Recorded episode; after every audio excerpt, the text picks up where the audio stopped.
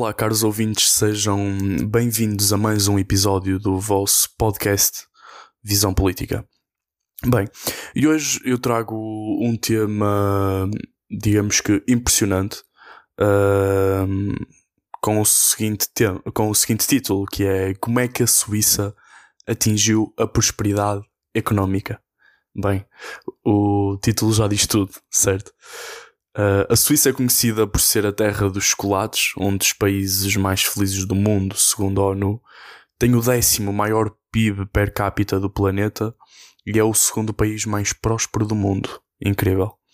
Mas afinal, como é que eles conseguiram todo o sucesso económico, mesmo sendo um país tão pequeno, praticamente sem recursos naturais e cercado de montanhas e Alpes? Bem, desde já de notar que a Suíça não é somente um paraíso fiscal, como muita gente pensa, uma vez que o setor bancário representa cerca de 11% do seu PIB apenas, e países como Panamá e Bahamas, que também são considerados paraísos fiscais, uh, não são tão bem sucedidos. Bem, mas para entender o sucesso dos suíços, temos que começar pela sua forma de governo totalmente diferente do comum. O país é dividido em 26 cantões semelhantes a Estados, mas cada um com a sua própria Constituição e Código Civil. A educação, saúde e diversos impostos são amplamente determinados por cada cantão. Por exemplo, o imposto para as empresas no cantão de Lucerna é 12,3%. Já em Geneva é 24,1%. Reparem na diferença. Cada um deles tem a própria cultura e identidade, isso é muito respeitado pelo governo e, e pela população em geral, não é? Bem, mas outro fator político é o cargo de chefe de Estado no país, algo também completamente fora do comum. Ele é formado por sete membros, é como se tivessem sete presidentes com, com o poder igualmente distribuído entre eles e com o pluralismo de ideias. Todos são eleitos para mandatos de quatro anos e a cada ano, por tradição, um deles é escolhido para representar a Suíça noutros países. Na Suíça, o poder é totalmente descentralizado.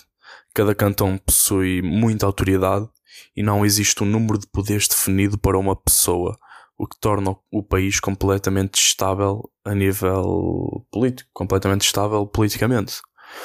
Raramente, ou pelo menos que eu me lembre, nunca acontecem crises internas, o que transmite uma sensação de conforto para o exterior.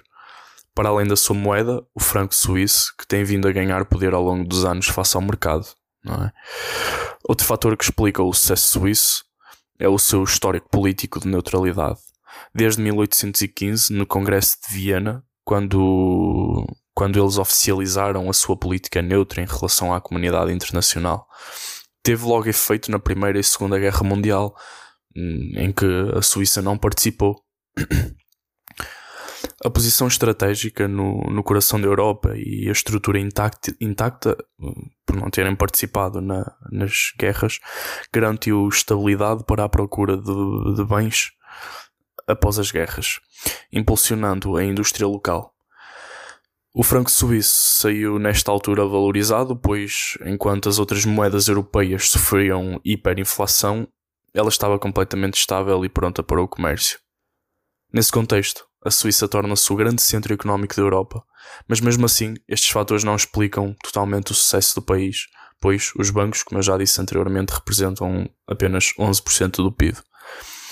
A maior fatia contributiva do PIB é, para o produto interno bruto provém das exportações, sendo conhecido como o centro de fabricos de diversos produtos como os relógios, todos conhecem a Rolex ou a Swatch, produtos tecnológicos, a grande empresa Logitech, chocolates, os canivetes suíços, instrumentos musicais, tabaco, a Marlboro e um dos maiores polos mundiais de empresas farmacêuticas.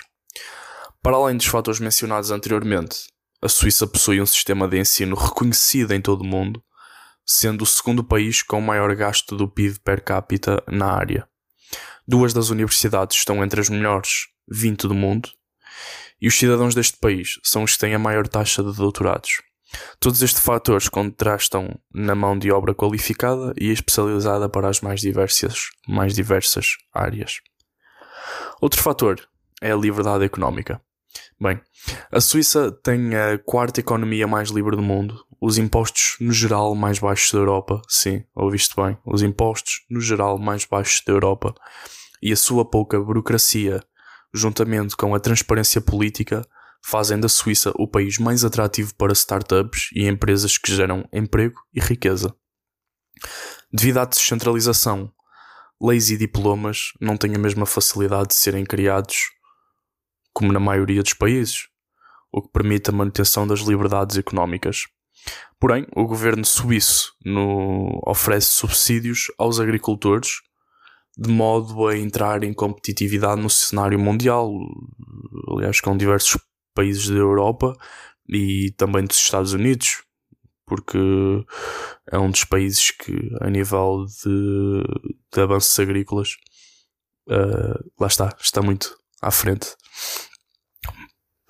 Uh, espero que este episódio tenha desmistificado um pouco daquilo que é a, Suíça e a sua prosperidade económica. E se gostarem deste tipo de episódio, uh, irão haver mais. Obrigado. Até uma próxima.